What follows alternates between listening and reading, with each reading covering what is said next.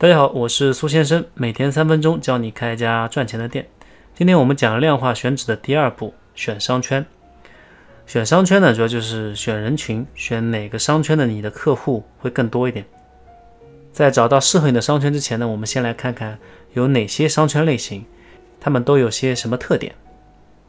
第一类，综合体，包括万达广场、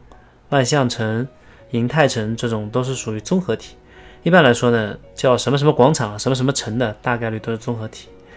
啊，综合体一般是在工作的晚上、周末和节假日的人流会比较大，是平时的大概两到三倍。所以开在综合体里面，平时能保本就是不错了，主要是靠节假日的。那综合体人流呢，是以年轻人为主，平均年龄在三十岁以内。综合体里面呢，新品牌跟新品类是最多的，也是出现最快、消失最快的。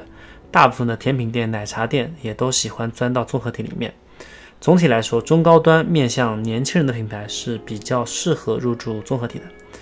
但是呢，不是所有综合体的生意都是红红火火的。综合体对于商户来说呢，就像是母体，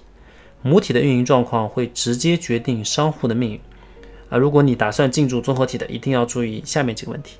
第一，这个综合体的开发主体是谁？是连锁商业的地产公司还是本地的房产公司？以前它有什么成功的案例？最容易出问题的呢，就是本地的一个房地产公司做的一个综合体，他们很容易是按房子，就是以前他自己卖房子那种方式来做这个综合体，他会把这个商铺直接卖给个人，然后，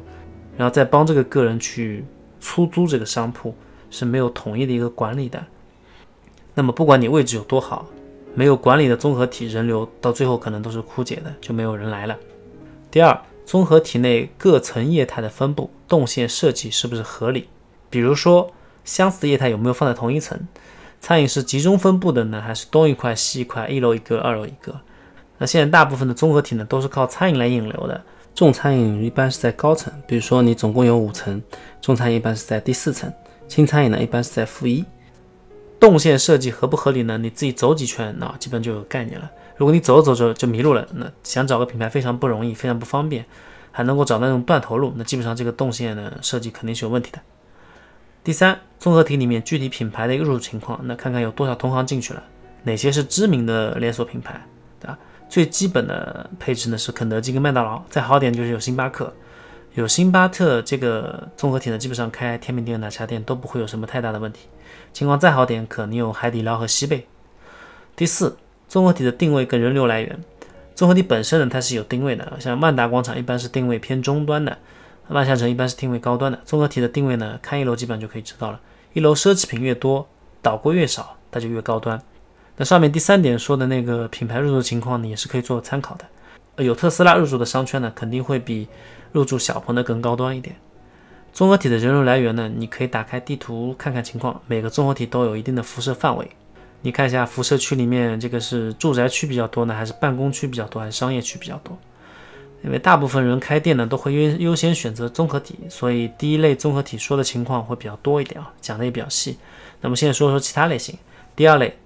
住宅型商圈，这种商圈基本就是没有写字楼，没有综合体。主要就是在住宅区，比如像北京的回龙观、贵阳的世纪城，白天基本上是没什么人，大家上班了嘛啊，就算有人的话，也大部分是那种不用上班的老人啊、孩子啊这种，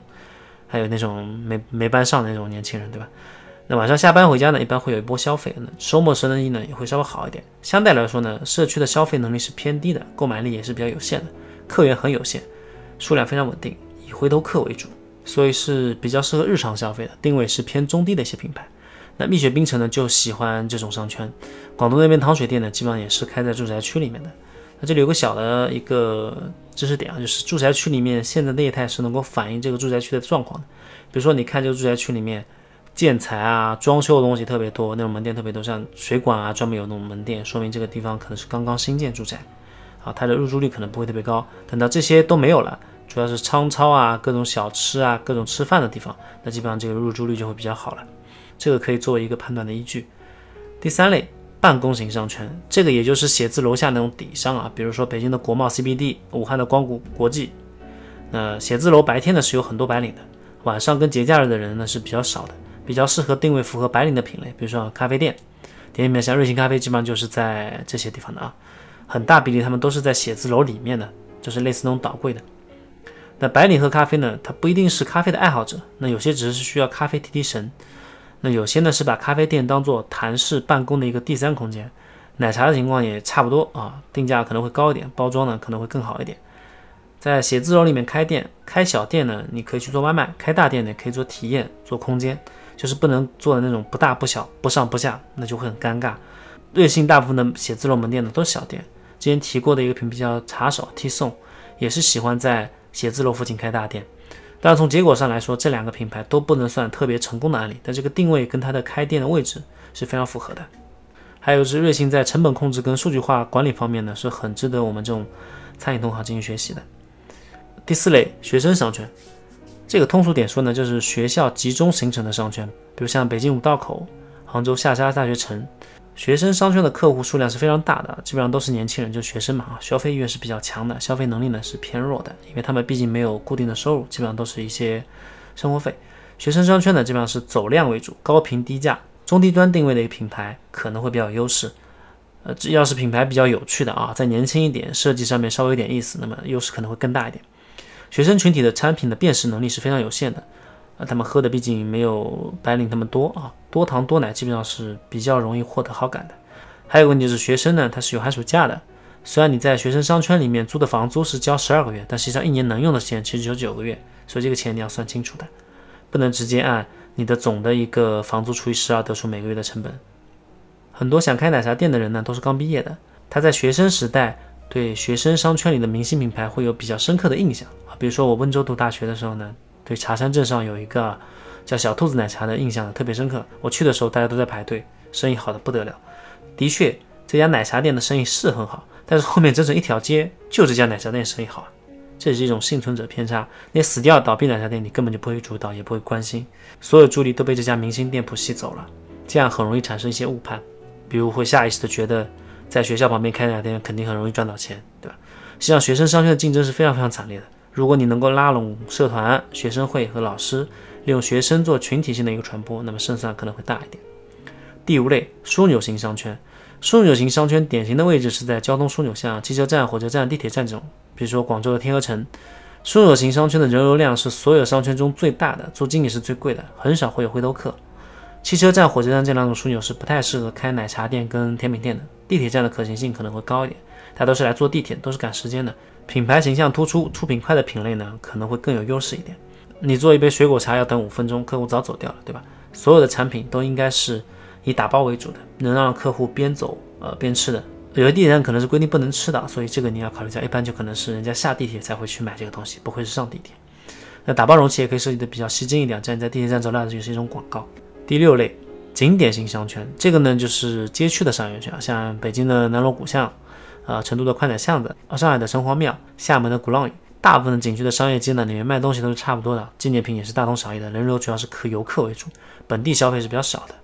回头客是基本上没有的。景区呢是会有明显的一个淡旺季的，有的地方呢适合冬天去，有些地方呢可能是适合夏天去，所以说里面的商铺呢也会有淡旺季，有些地方呢夏天生意特别好，有些地方夏天生意就特别差。那租金呢这个类型可能是最贵的那种商圈，所以很少有奶茶店跟甜品店去开，因为好的景区呢是很难赚够一个租金的。比如我在一七年的时候，我问过鼓浪屿上一个十多平的一个铺子价格。月租大概是十五六万，转让还是上百万，这个还是一七年的价格啊，现在就不知道什么价格了。有些品牌为了树立一个形象呢，会在景区里面补点，这大概率是亏钱的。他们相当于是把景区当做一个广告，那付一点广告费呢，这个也是应该的。好，今天我们这节课讲了量化选址第二步，选商圈。有一类什么类型也没有的商圈我没有介绍，因为情况太多，比如小城市有些步行街。那根据上面的一些方法，你应该可以做出自己的判断。啊，给大家留个课后作业，你觉得在一个综合体里面，哪些位置的铺面流量是最大的？欢迎留言分享你的观点，你也可以在评论区下留下你自己的开店问题，我会定期抽取关注度高的问题，在节目中进行解答。